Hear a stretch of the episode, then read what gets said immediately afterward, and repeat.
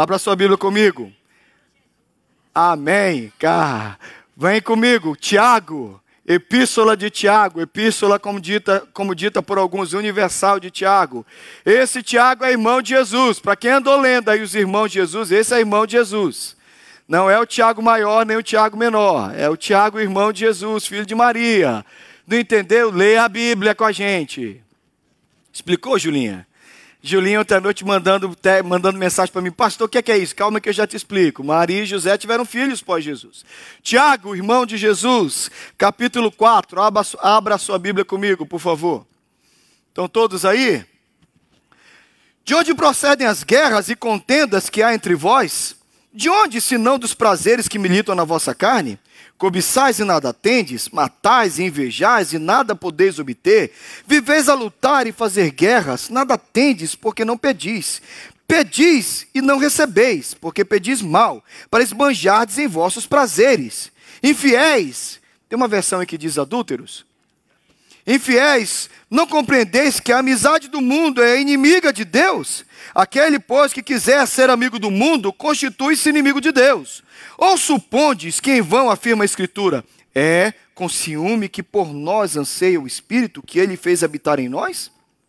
Antes, ele dá maior graça, pelo que diz. Vamos ler juntos? Deus existe aos soberbos, mas dá graça aos humildes. Sujeitai-vos, portanto, a Deus, mas resisti ao diabo, e ele fugirá de vós. Chegai-vos a Deus, e ele se chegará a vós outros. Olha aí o versículo do nosso ano. Vamos ler juntos? Chegai-vos e ele se chegará a vós outros. Purificai as mãos, pecadores, e vós que sois de ânimo dobre, limpai o coração afligi-vos, lamentai e chorai, converta-se o vosso riso em pranto e a vossa alegria em tristeza, humilhai-vos na presença do Senhor. Senhor Jesus, tua palavra foi lida, palavra santa, palavra maravilhosa. Nós estamos no início de uma semana na qual nós vamos orar todos os dias aqui nesse templo por milagres. Fala conosco, fala com a gente, Paizinho, no nome forte de Jesus. Amém e amém eu recebi na minha sala, no meu primeiro pastorado, uma das mulheres mais crentes da igreja, professora da escola dominical, um exemplo de vida cristã, crente demais, muito crente, uma vida irrepreensível, professora de mão cheia, daquelas que a gente senta para assistir a aula e ouve e gosta e é abençoado, porque é a palavra de Deus nos seus lábios. Sentou na minha frente e ela me deu essa frase, que é o tema da pregação. Ela olhou para mim e disse: Pastor, orar não está funcionando.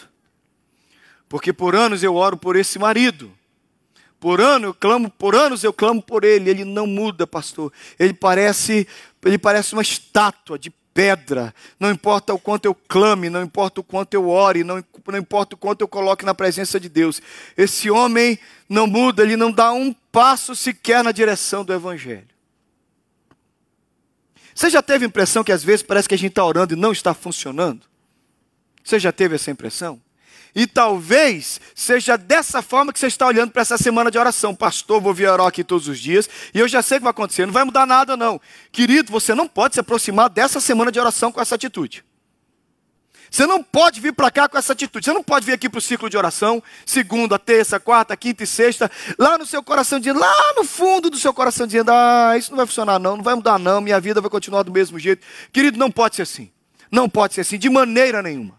Eu creio no poder de Deus. Eu não creio muito no poder da oração. Porque oração poderosa é coisa muito relativa. A gente gosta dessa expressão, mas essa é uma expressão teologicamente perigosa. Pastor tem uma oração poderosa. Irmão, o que é oração poderosa? O que é oração poderosa? Eu sei de Deus poderoso. Porque aquela criança ali sentada pode fazer uma oração e Deus vai ouvir. E o poder não está na criança, o poder não está em quem ora, o poder está em Deus. Eu não mudo a vida de ninguém, e não importa quão poderoso seja tal pessoa. Paulo orou três vezes pedindo para Deus tirar o espinho da carne, e Deus não tirou. Será que Paulo não tinha uma oração poderosa? Então não existem orações poderosas, existe um Deus poderoso, que faz milagres na nossa vida. Amém? Estão comigo? Então, quando eu olho para esse Deus poderoso, eu preciso me aproximar dele com o coração de que vai receber. Eu quero receber algumas coisas essa semana, tem coisas essa semana que precisam acontecer na minha vida, na sua também. Mas como é que vai acontecer? Bem, Tiago começa me ensinando como não ter as orações respondidas. Sua oração vai ser negada. Como é que você faz para sua oração ser negada? Está ali, é facinho. Antes de ensinar o certo, vamos começar pelo errado. Ele diz para a gente, logo no início, peça com a intenção errada. Começa pedindo errado.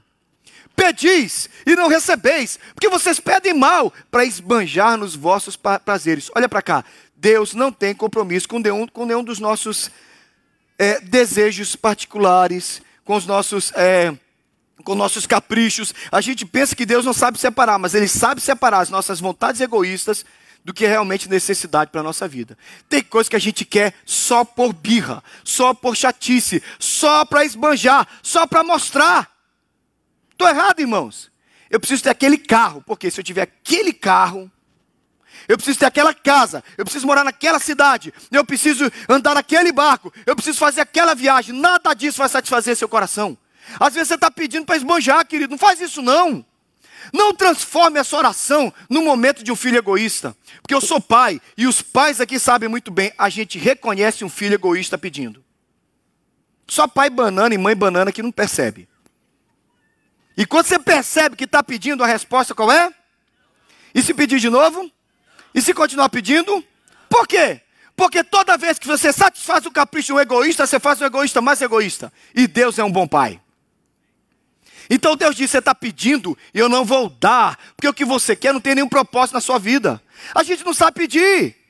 O Rafael de Paula, não, o outro meu amigo que tem o mesmo nome que o seu, 1745, que é pastor baptista, contava sempre uma história. Disse que um cara vivia, sabe aquele vivia no interior, ele vivia de plantação de abóbora, e todo ano apertado, a abóbora matava, matava a fome dele, pagava as contas, e era pouquinho abóbora. Mas um dia ele teve uma super safra de abóbora.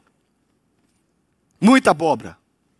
Aí ele foi na cidade, vendeu toda aquela abóbora, encheu o bolso de dinheiro e disse: Finalmente, com essa super safra, fiz dinheiro.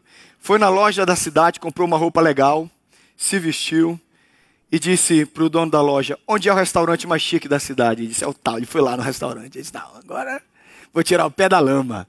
Vendi tanta abóbora, já comi tanta abóbora, vou no restaurante. Entrou no restaurante, se sentou, recebeu o menu, o menu, todo em francês. Sabia ler nada. Ao lado dele sentou-se um gentleman, um homem muito educado, muito bem vestido. Ele olhou o homem, o homem foi lá e disse: Olha, o garçom, isso aqui. Ele disse: Já sei. Quando o garçom se aproximou e disse: O mesmo que o cavaleiro pediu, por favor. Ah, se entregou não. Daqui a pouco vem aquele prato bonito que ele olha a sopa de abóbora. Caríssimo, caríssimo. Pagou um dinheiro absurdo para tomar sopa de abóbora no restaurante francês. Você está rindo dele? Eu estou rindo de vocês. Porque a gente cansa de tomar sopa de abóbora, cara. Você está aqui tomando sopa de abóbora. Aí você diz, Deus, me dá, me dá aquilo. Chega lá na frente, você descobre que é o quê? E Deus está lá no céu rindo de você. Ah, boba. Toma, otário. Não, Deus não fala otário, Deus é santo. Otário pecador sou eu que falo. Deus olha para você, toma, bobinho. Lutou tanto, tá aí. Não é isso que você queria? Continua sendo a mesma abóbora que você estava procurando, seu bobo. Às vezes nós estamos pedindo errado, nós estamos lutando para conseguir aquilo que não vai satisfazer o que a gente quer, porque a gente não sabe pedir. A gente está no restaurante francês sem saber ler francês e pedindo errado. Deixa Deus dirigir seu coração para pedir, querido.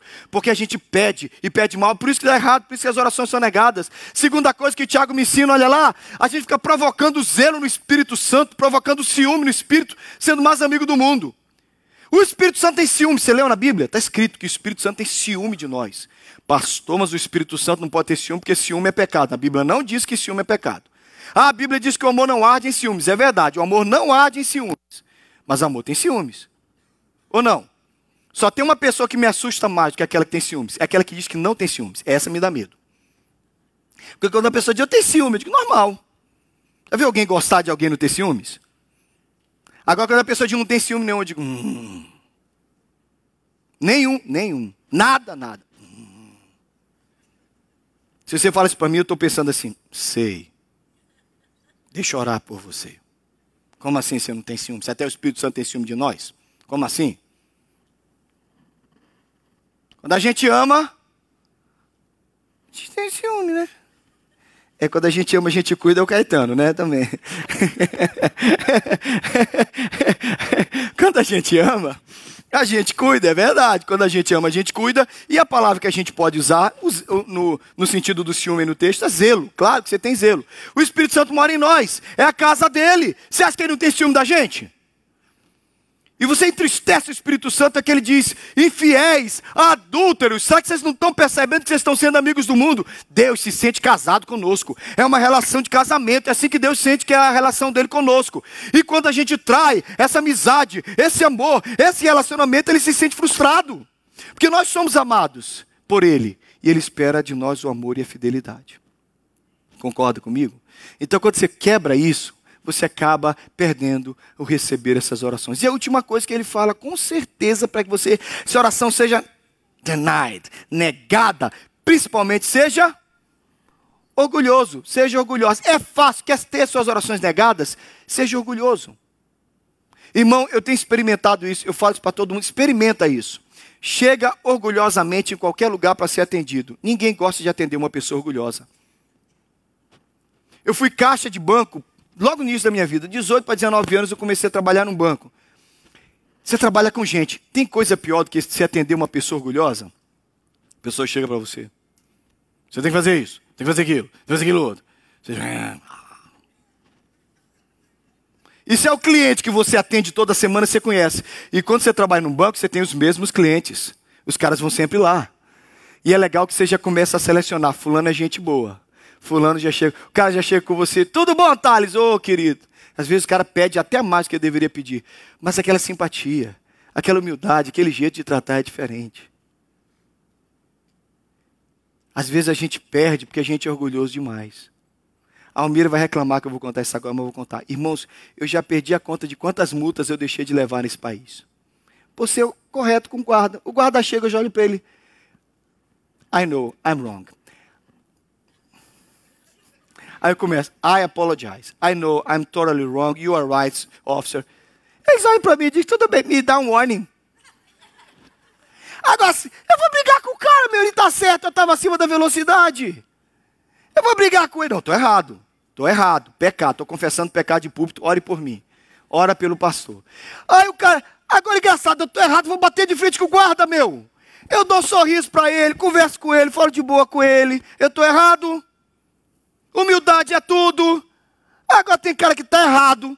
Você está na, na, sujeira, você está no pecado. Acha... É ruim, você não vai a lugar nenhum. Experimenta isso que eu estou dizendo no lidar com as pessoas, com o caixa do supermercado, com a atendente da loja, com a pessoa do departamento que você vai lá visitar. Experimenta dar um sorriso, experimenta ser humilde, experimenta fazer uma brincadeira. Outro dia eu estava no Dollar Tree, a mulher estava lá, irritada, um bando de gente. Eu olhei para ela e falei assim: tem sido um dia longo, né? Ela olhou para mim, tem. Eu olhei para ela e disse assim: está quase acabando, nove e meia. Olha, nove e meia no Dollar Tree. Nove e meia. Ela olhou para mim, pois é. Tudo bom, Bárbara? Tudo bom. E ela, daqui a pouco, abriu um sorriso para mim. Ah, pastor, não sou palhaço. Não tem que ser palhaço, você tem que ser nice. Você tem que ser humilde com as pessoas. Agora a pessoa já está lá toda grosseira. Você já chega grosseiro? Irmão, se isso funciona na terra, imagina no céu. Senhor! O Senhor tem que me dar. Deus não tem que te dar nada. Para início conversa, Deus não tem que te dar nada. Ele já te deu salvação. Segundo, humilhe-se, porque para o orgulhoso, com certeza, a resposta é: a Bíblia diz que Deus existe ao ladrão? A Bíblia diz que Deus existe ao mentiroso? Ao, ao adúltero, ao assassino. A Bíblia não diz nada disso. Quem é a pessoa que com certeza vai ter oração negada? O orgulhoso e o soberbo. Deus vai dizer não. Não. A sua resposta já tem resposta garantida. A sua resposta de oração está garantida. É não. Deus não negocia com gente orgulhosa. Não tem acordo. Não tem acordo. A resposta é não. E até as nossas canções, eu separei aqui um trecho de um cântico muito bonito, que a gente gosta muito de usar, que eu discordo totalmente da letra. Porque essa música, embora você ache que a sua vitória vai ter sabor de mel, é uma, é uma música de muito orgulho, porque ela fala assim: olha, quem te viu passar na prova e não te ajudou, quando vê você na bênção, vai se arrepender vai estar na plateia e ver você no palco. Como assim? Como é que é isso? Irmão, eu sou muito pecador, mas eu não concordo com essa letra, não. Fica aí, você vai olhar para mim aqui em cima e você não me ajudou. Eu vou dizer, toma, olha aqui minha vitória, eu vou esfregar minha vitória na sua cara. Que música é essa, gente? Misericórdia, eu não concordo com essas coisas, não. Não vem cantar aqui, não. Cantar essas coisas, não. Que vitória, que sabor de mel. Vitória com sabor de Jesus. Não, vitória pode ter sabor de mel, é bíblico, tudo bem, não tem nada disso. Mas que negócio aí você vai ficar olhando para mim aqui em cima e eu no palco que eu tive a vitória e você toma, bem feito, você não me ajudou. Afoga-te no meu desprezo. Eu vou te afogar com o meu desprezo.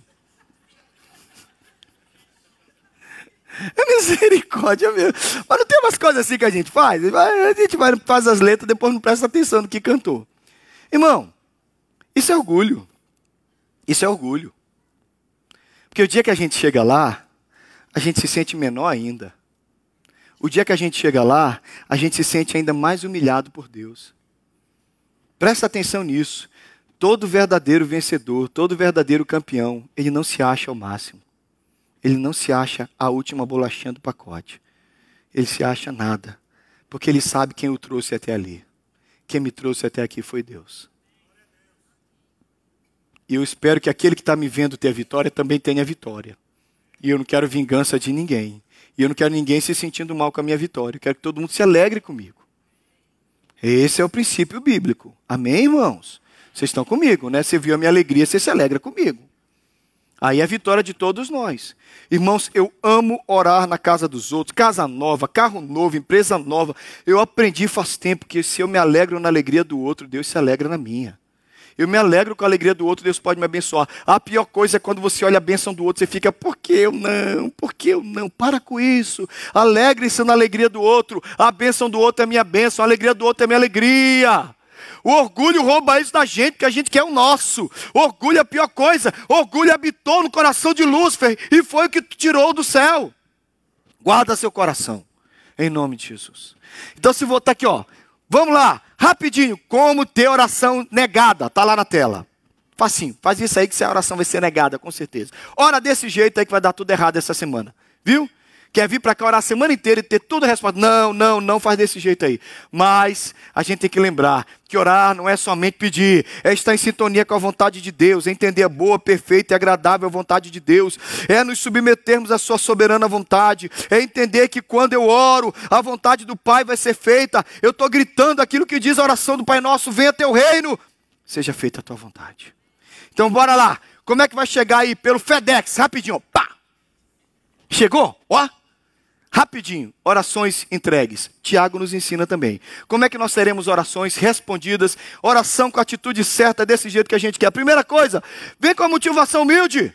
Vem com o coração quebrantado. Vem para cá dizer: Senhor, eu não sou nada. Ana se prostrou diante do Senhor e ela orou e dizia: Senhor, me dá um filho, me dá um filho. O profeta erra, chega para. Acho que ela, ó, tomou umas. Olha que tristeza, gente. Está na Bíblia isso. O profeta Eli chega para Ana e diz: mulher, largue a sabirita. Está na Bíblia, gente. Só que lá fala mosto.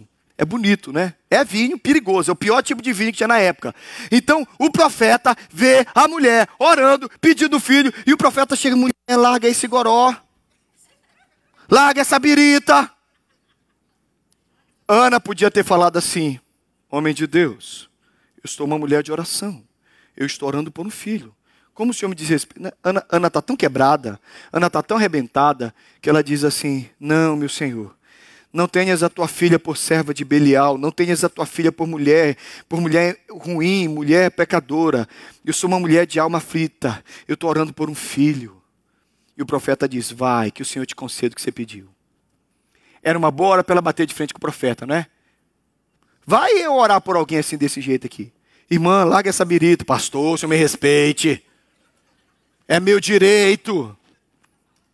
Está pensando que está falando com quem? Mas é essa atitude que faz as nossas orações serem, serem não, não serem respondidas.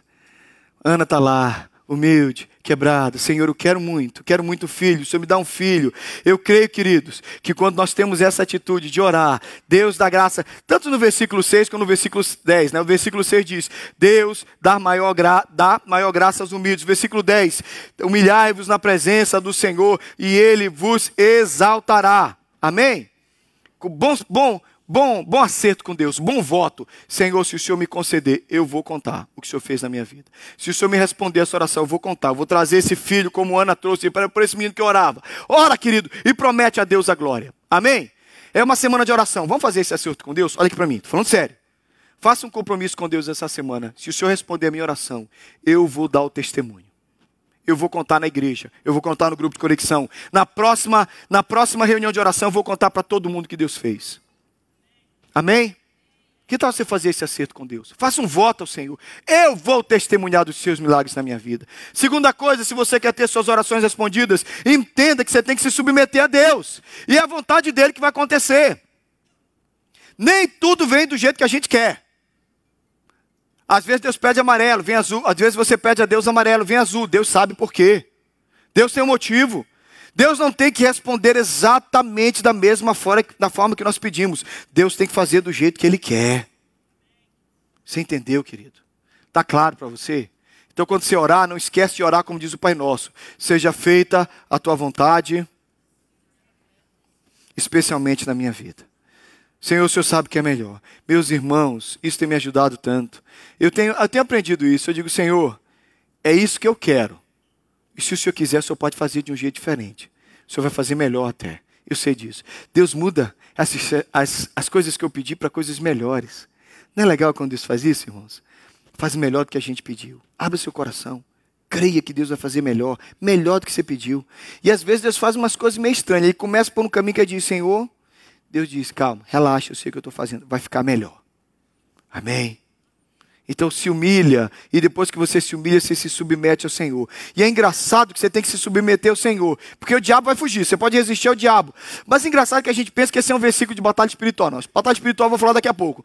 Mas esse versículo não é assim: humilhai-vos debaixo, é, submeta-se ao Senhor e o diabo fugirá de vós. Não, submeta-se ao Senhor e resistir ao diabo. Sabe por quê? Porque a gente às vezes resiste a Deus e acaba se submetendo ao diabo. Olha para cá.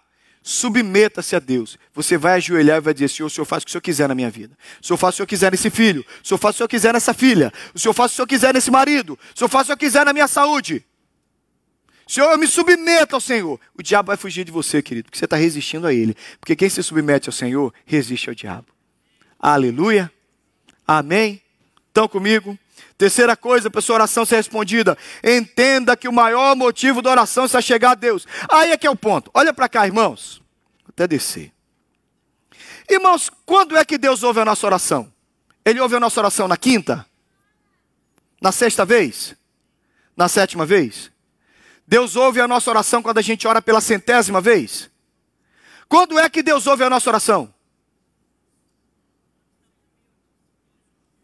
Todos os dias. Mas quando você ouve a primeira vez, ele ouviu? Quando você orou a primeira vez, ele ouviu? E ele esqueceu? Deus tem problema de memória? Deus tem problema de guardar o dia que você pediu a primeira vez aquela cura? Se Deus não tem problema de esquecer, por que, que a gente repete? É, eu, também concordo com você, Daiane. Eu preciso relembrar, porque Deus é esquecido, Deus tem Alzheimer. Não, Deus não esquece. Irmãos, por que, que eu preciso responder? Por que, que eu preciso repetir, aliás? Humildade também. Mas é, não seria humildade eu confiar tanto que eu pedi a primeira vez? Lá em casa tem um acerto. Lá vai eu e as minhas regras lá em casa. Gabriel, cadê você? Como é que se pede as coisas para mim? Muitas vezes? Como é que funciona? Se você quer receber não, o que é que você tem que fazer? Se quiser receber não, fica, pai, me dá, me dá, me dá. Cara, isso me irrita. Eu sei o que você pediu, eu não vou esquecer. Sou enjoado, não sou? Essa é uma regra lá em casa. E aí, o legal é que eu vi o Gabriel explicando para Ana, porque Ana é mais insistente, né, Ana? Ana parece mais comigo. Eu tenho as regras, mas o chato sou eu. E Ana começa, pai, pai, pai. Ana, qual é a regra? Eu sei, eu vou responder. Me dá um tempo, eu estou pensando. Amém? Hoje eles estão sofrendo. Sabe qual é o problema, irmãos? Deus não esquece. Deus não fica perdido. Do primeiro dia que você pediu, ele já tomou a decisão. Aliás, antes de você pedir, ele já tinha tomado providência, porque era o Senhor do universo. Deus não foi surpreendido com o seu pedido. Ele falou assim: Ah, agora você pediu, Edna. Nossa, não é que é uma boa ideia eu te dar essa bênção? Claro que Deus já sabia o que ele queria para Edna. Ele é o Senhor da vida da Edna. Que papo é esse que Deus é surpreendido pelos nossos pedidos? Ele é soberano. Ele conhece o futuro. Ele já sabe o que ele vai fazer na sua vida. Então nós repetimos a oração, Daiane, porque nós precisamos e ele entende. Ele é menos chato do que eu. Olha a boa notícia: Deus é muito mais nice do que eu. Porque, aleluia. Tranquilize seu coração. Meus filhos, coitados, têm que me aturar. Eu não gosto de falar só na minha orelha. E Deus aguenta você, Senhor. Muda meu marido. Amanhã, muda meu marido. Amanhã, muda meu marido. Muda meu marido. Cale-se, cale-se, cale-se. Você me deixa louco. Deus não tem essa crise. Ele continua te ouvindo. Aleluia! E sabe de uma coisa? Tem hora que ele também fica cheio. Que ele fala assim: chega. E aí transforma o nosso coração em paz. Você já sentiu isso? Chega uma hora que a gente diz: parei de pedir. Por quê? Porque eu sei que ele me atendeu. Quem já sentiu isso uma vez na sua vida? Pelo menos. Você pediu, pediu, pediu, de repente você disse assim: não preciso pedir mais. Não sei porquê. Ele me ouviu. Eu sei que ele me ouviu. Desde o primeiro dia. E aí você fica em paz, e você diz, ele me ouviu, aleluia, aleluia, estou em paz. E você começa a só louvar, só louvar, só agradecer. Você já sentiu isso? Quem, diz, quem já sentiu isso diz amém. Sabe o que é isso, querido? É que seu coração foi tomado de paz. Mas entenda uma coisa: a oração não é porque Deus precisa que você repita para ele não esquecer. Deus quer ter relacionamento conosco. Ah, o alvo da oração é chegai-vos a Deus, e ele se chegará a vós outros. Olhem para mim, irmãos. Essa é uma frase que a gente vai repetir muito esse ano. Diga aí comigo. Proximidade gera intimidade. Intimidade produz semelhança. Vamos de novo? Proximidade gera intimidade. Intimidade produz semelhança. De novo. Gera intimidade. Por exemplo, Patrícia e, e Carla. Proximidade gera intimidade. Elas começaram a andar juntas. Ah, vocês, vocês, vocês vão ter que aguentar.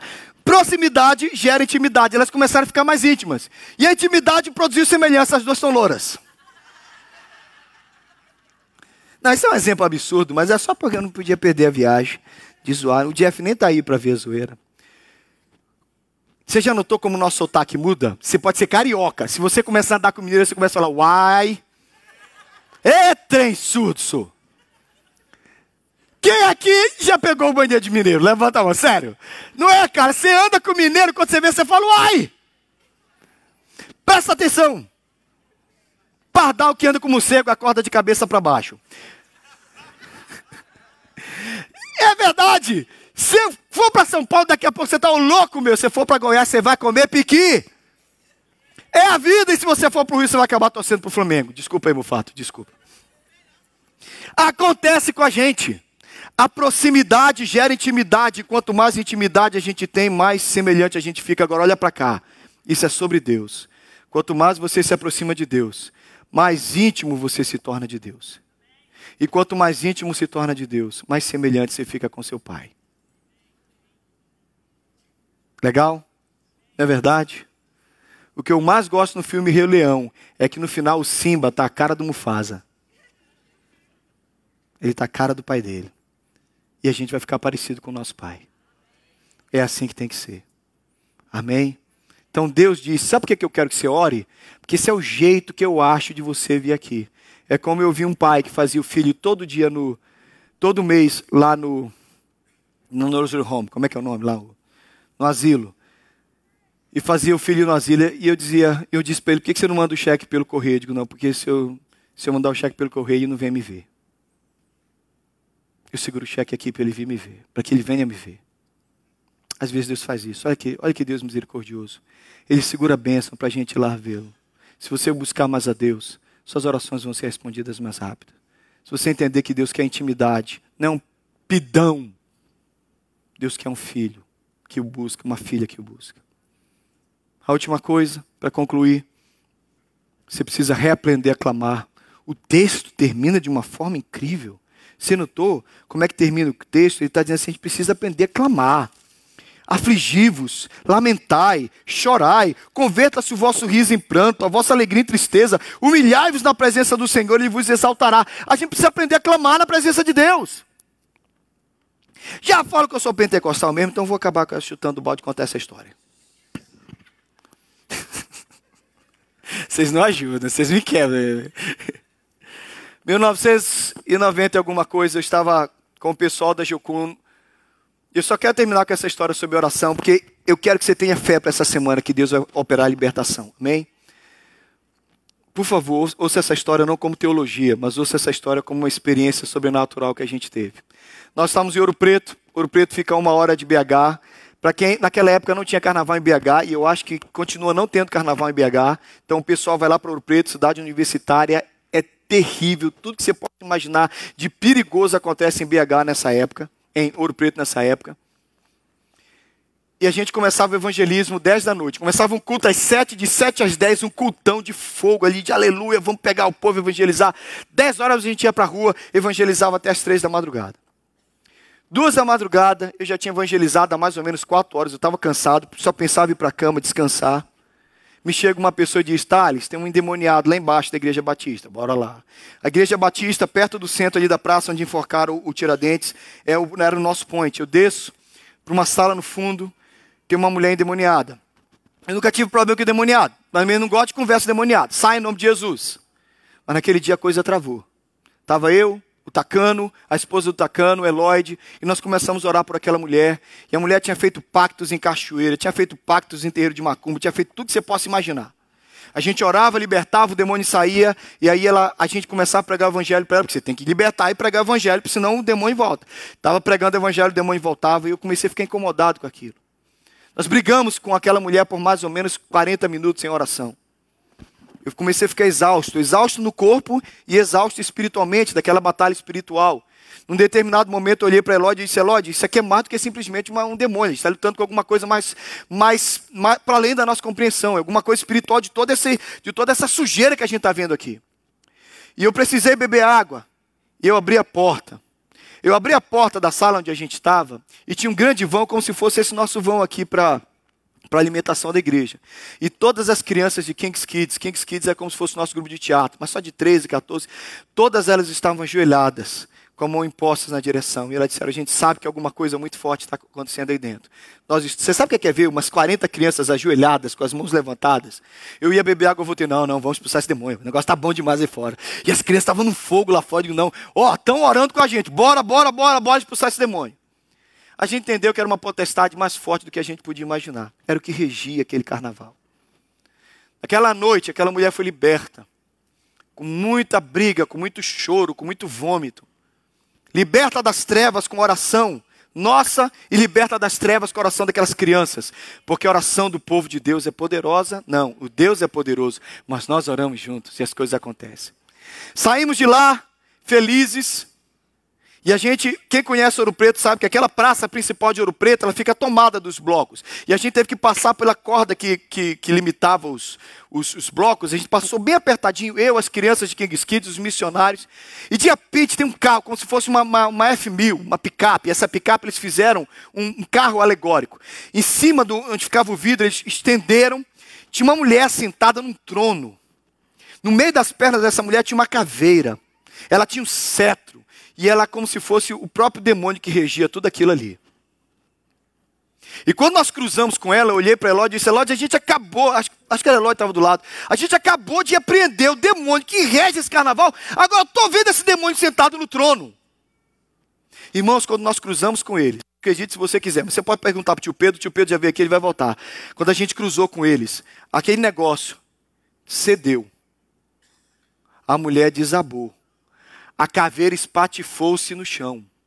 A gente virou a cara para um lado. Quando a gente voltou, o trono estava vazio. A coisa mais doida aconteceu que os clientes começaram: Aleluia, está vazio! Aleluia, destronamos! O povo da batalha espiritual lá do reteté. Nunca esquecemos aquilo. Isso foi em 1996 ou 95. Dez anos depois, eu levei os jovens da minha igreja para o Carnaval Europeu para a gente pregar o Evangelho. Aí o tio Pedro disse: Conta a história de 95, 96. Eu fui lá e eu era o pregador do acampamento. Eu estava pregando antes do evangelista. Então eu estava lá pregando: Bora, gente, bora evangelizar. E eu contei essa história. Dentro da igreja batista. Acabei de contar a história. Um homem lá, um diácono da igreja, pede a palavra. E ele diz assim: Deixa eu explicar para vocês o que aconteceram. Eu era o responsável pelo carnaval de Ouro Preto na época. Eu estava presente na construção daquele carro alegórico. Eu estou dizendo para vocês: aquele carro alegórico não podia quebrar. Mas aquele carro alegórico quebrou. E eu fui demitido. Essa demissão me trouxe para o Evangelho de Cristo. Hoje eu sou diácono dessa igreja. E hoje eu sei que Deus derrubou aquele carro alegórico, porque Jesus é o Senhor de Ouro Preto. Dez anos depois. Dez anos depois. Eu creio que quando a gente ora, as potestades são destronadas. Eu creio que quando a gente ora, a gente se move no sobrenatural, irmãos. Eu creio que quando a gente clama, a gente tem que entender que o meio, o nosso ambiente natural, é o sobrenatural. É onde Deus vai agir. E eu não posso convidar você para uma semana de oração sem que você creia que Deus vai fazer milagres. Sei que você crê que Deus vai libertar o perdido, que Deus vai tirar as garras de Satanás da vida da tua família, dos teus queridos lá no Brasil ou aqui nos Estados Unidos. Sem levar você a crer que Deus ainda faz milagres. De que o seu coração tem que estar cheio de fé. Essa semana é uma semana de milagres. E nós vamos estar aqui em oração. Eu quero convidar você a vir orar com fé que Deus vai fazer milagres. Amém? Quantos creem nisso? Digam amém. Curva sua cabeça, feche os seus olhos. Vamos orar. Eu quero que você coloque diante de Deus o seu coração. Senhor, eu quero orar e eu quero orar certo. O Senhor me ensina a orar certo. O Senhor me ensina a te buscar da maneira certa. Eu quero ter a atitude certa. Eu quero ver, Senhor, o Senhor agindo, fazendo milagres na minha vida. Mas eu não quero ser egoísta. Eu não quero pedir somente para alegrar o meu coração, para satisfazer a minha alma. Eu não quero clamar simplesmente para ser amigo do mundo e provocar ciúme no teu espírito. Senhor, eu não quero ser soberbo. Querido, ora, como diz a palavra de Deus, Davi orou: Senhor, não é soberbo meu coração, a minha alma não se elevou, eu não me exercito em assuntos elevados demais para mim.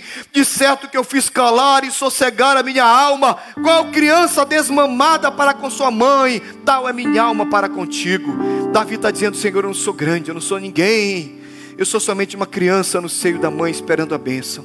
Tu és o meu Deus, tu és o meu sustento. Vamos ficar de pé, querido, em nome de Jesus. Senhor, responde a nossa oração. Queria que você orasse agora. Ora por aquilo que você vai colocar essa semana. Faz um projeto aí de oração para essa semana. Senhor, eu vou ouvir segunda. Eu virei terça.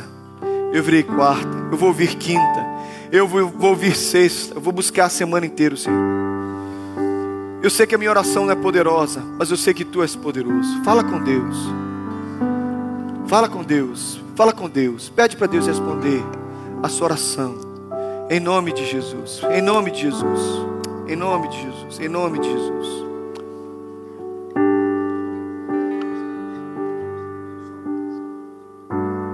Amém. Você pode orar, querido? Abra sua boca para orar. Um pouquinho mais animado.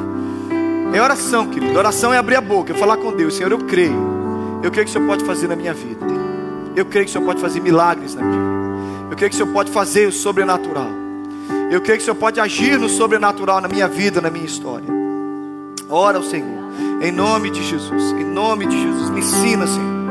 Senhor, eu não quero ser como esses que Tiago falou, que as, que as orações com certeza serão negadas. Eu quero pertencer ao grupo daqueles que